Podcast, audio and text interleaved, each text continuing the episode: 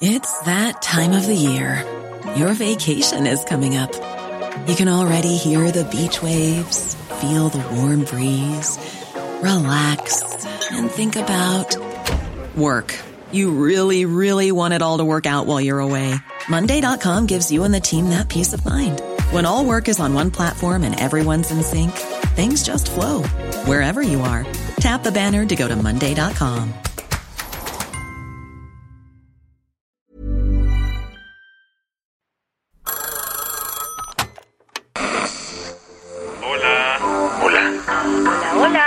¿Estás ahí? ¿Quieres saber lo que está pasando en tu país y en el mundo en pocos minutos?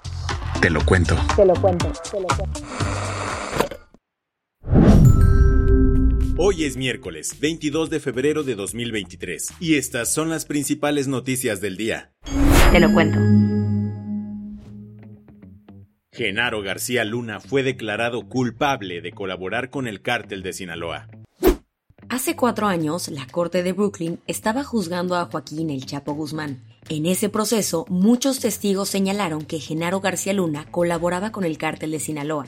En aquellas épocas, los periodistas Ricardo López Cordero y Ciro Gómez Leiva cuestionaron al exsecretario de Seguridad Pública de México en Radio Fórmula. Nunca tuvo contacto con ningún miembro de la delincuencia organizada, Nunca. ni una reunión en privada, ni una llamada telefónica, ninguna comunicación. Nunca, nunca, nunca. Ni Y como director de la AFI. como parte de estrategia de contacto nunca. Nunca, nunca. Y además, yo quiero prestar algo más. ¿No tenías un equipo que No. buscaba algún acercamiento para obtener información? Nunca, nunca. A ver, No. ¿qué, es un antecedente? Para, para que además, nunca. Sin embargo, ayer la justicia de Estados Unidos dejó ver que García Luna mintió en aquella entrevista. Y es que el jurado de la Corte de Nueva York encontró culpable al funcionario del gobierno de Felipe Calderón de todos los cargos que se le acusaban. En total son cinco. Tres tienen que ver con el tráfico de cocaína hacia Estados Unidos. Uno más es por delincuencia organizada y el último por dar declaraciones falsas. La decisión del jurado fue unánime y llegó tras dos días de deliberaciones en los que los 12 ciudadanos que integraron este cuerpo analizaron las pruebas que se presentaron durante las cuatro semanas del juicio. ¿De qué pruebas hablamos? En su mayoría fueron declaraciones de testigos como los narcotraficantes Rey Zambada, Sergio Villarreal, alias El Grande, o el ex fiscal de Nayarit, Edgar Beitia, apodado El Diablo. Todos ellos señalaron haber visto a García Luna recibir sobornos del crimen organizado a cambio de protección. Tras el veredicto, César de Castro, el abogado de García Luna, explicó los pasos que tomará la defensa ahora. ¿Crees que van a apelar esa decisión? Well, an appeal, um, una apelación tiene que ser después de una sentencia. So, tenemos que decidir si vamos a hacer unas mociones. Y es que, efectivamente, aún falta que el juez Brian Cogan decida cuántos años deberá cumplir en la cárcel García Luna. Se espera que eso ocurra por ahí del 27 de junio. Lo que es un hecho es que ayer la justicia de Estados Unidos certificó que uno de los máximos arquitectos de la llamada guerra contra las drogas en México recibió millones de dólares en sobornos del narcotráfico a cambio de protección y facilidad para operar. ¿Qué más hay? Tus pesadillas de ayer a las 3 de la mañana no eran por cenar mucho, sino por el discurso que dio a esas horas Vladimir Putin. Las élites occidentales no ocultan su objetivo de infligir, como dicen, y cito, una derrota estratégica a Rusia. ¿Qué significa esto? Para nosotros, ¿qué significa? Significa acabar con nosotros de una vez por todas. Es decir, pretenden convertir un conflicto local en una confrontación global. Así lo entendemos y reaccionaremos en consecuencia. Un día después de que Joe Biden visitó Ucrania, el presidente ruso juntó a la gente más importante de su gobierno en Moscú para ofrecer su discurso del Estado de la Nación. Ahí, Putin acusó a Occidente de ser los responsables de iniciar y escalar el conflicto. Además, dijo que no hay manera de que Rusia pierda en el campo de batalla. Pero lo que verdaderamente sorprendió al mundo fue esta decisión. Al respecto, debo decir que Rusia suspende su participación en el Tratado Nuevo START. Esta no es poca cosa, pues se trata del último tratado que mantenían Rusia y Estados Unidos para evitar una crisis nuclear. Obviamente hubo reacciones por parte de los Estados Unidos. Desde Polonia, el presidente Joe Biden fue muy claro. Los autócratas solo entienden una palabra. No. No. No. No. No te llevarás mi país. No. No te llevarás mi libertad. No. No te llevarás mi futuro.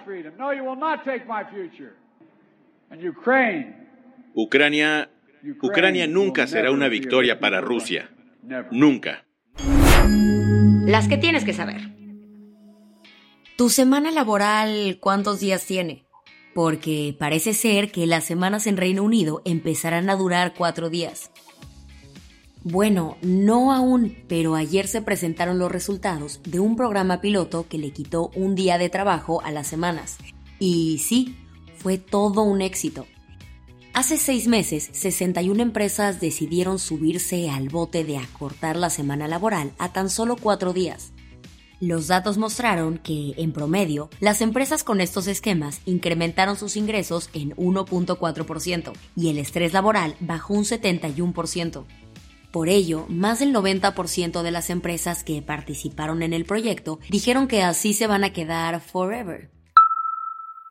Con funcionarios dedicados a la seguridad en la cárcel, es lógico que las ciudades mexicanas sean súper peligrosas. Y ahora fue Colima, que obtuvo el primer lugar en la lista de las 50 ciudades más violentas del mundo. Los datos son del Consejo para la Seguridad Pública y la Justicia Penal, y tristemente, en el ranking hay 17 ciudades mexicanas. Bueno, de hecho, los primeros 7 lugares los ocupa México. Seguro has oído que Venecia y otros lugares probablemente acabarán bajo el agua gracias al cambio climático. Pero tras semanas de frío y sequía, los famosos canales de Venecia se han comenzado a secar. Y aunque las inundaciones suelen ser la principal preocupación, la actual falta de agua ha impedido que las góndolas, los taxis y las ambulancias acuáticas naveguen por algunos canales. Los problemas que Venecia se está enfrentando hoy se deben a una combinación de factores como la falta de lluvia, las corrientes del mar y un sistema de alta presión. La del vaso medio lleno. Una casa en una favela brasileña anda compitiendo por ser nombrado el mejor edificio del mundo. Así como lo escuchaste. El artista Cadu dos está mega feliz después de que la choza, como él llama a su hogar, llamara la atención del prestigioso portal Arc Daily. El edificio es una construcción de ladrillo de 66 metros cuadrados. Es obra del colectivo Levante y los arquitectos detrás son Fernanda Maculán y Joana Magalais. Ha sido reconocido por su funcionalidad y está compitiendo al tú por tú con mansiones y otras construcciones mega lujosas. Con esto cerramos las noticias más importantes del día. Yo soy Isabel Suárez. Y yo soy Baltasar Tercero. Gracias por acompañarnos hoy en Te lo cuento. Nos escuchamos mañana. Con tu nuevo shot de noticias. Chao. Chao.